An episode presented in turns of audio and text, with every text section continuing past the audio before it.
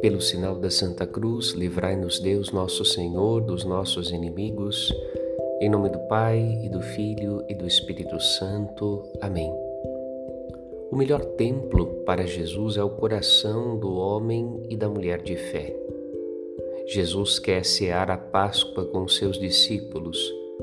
Uma casa os acolhe com generosidade. É a casa de alguém que reconhece Jesus como mestre e lhe oferece seu lar. À mesa está Judas. Há um traidor sentado à mesa na casa de um homem de fé que acolhe Jesus com seus discípulos. Quem dera o coração de Judas, depois de anos de convivência com Jesus, pudesse ser um templo eucarístico, mas não. O coração de Judas já estava tomado pelo mal.